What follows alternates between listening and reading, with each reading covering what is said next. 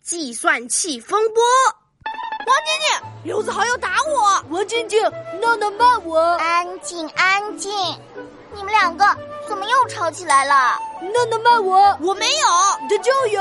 好啦，不要吵啦，还是闹闹你先说说怎么回事。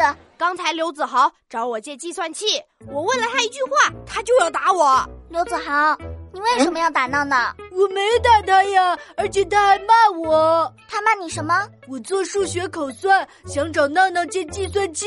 我说：“闹闹，你把计算器借给我呗。”他不肯借，还骂我：“你算什么东西啊，闹闹，你太过分了！我这没有骂他呀，这么说话就是很不礼貌的啊！”就是就是，不是啦。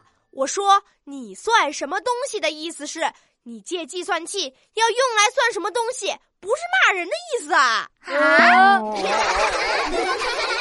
呃，闹闹，对不起，我我又误会你了。呃，刘子豪同学，老师说了，不管发生什么冲突，都不能随便动手打人，暴力是绝对不允许的。王静静，我这次真的没打他，我就是瞪了他一眼而已。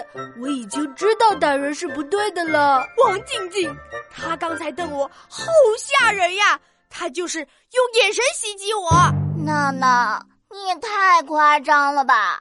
而且你们做数学口算题，怎么会用到计算器呢？啊，这的口算就是口头计算，你们偷偷用计哎算器计算，我要告诉老师。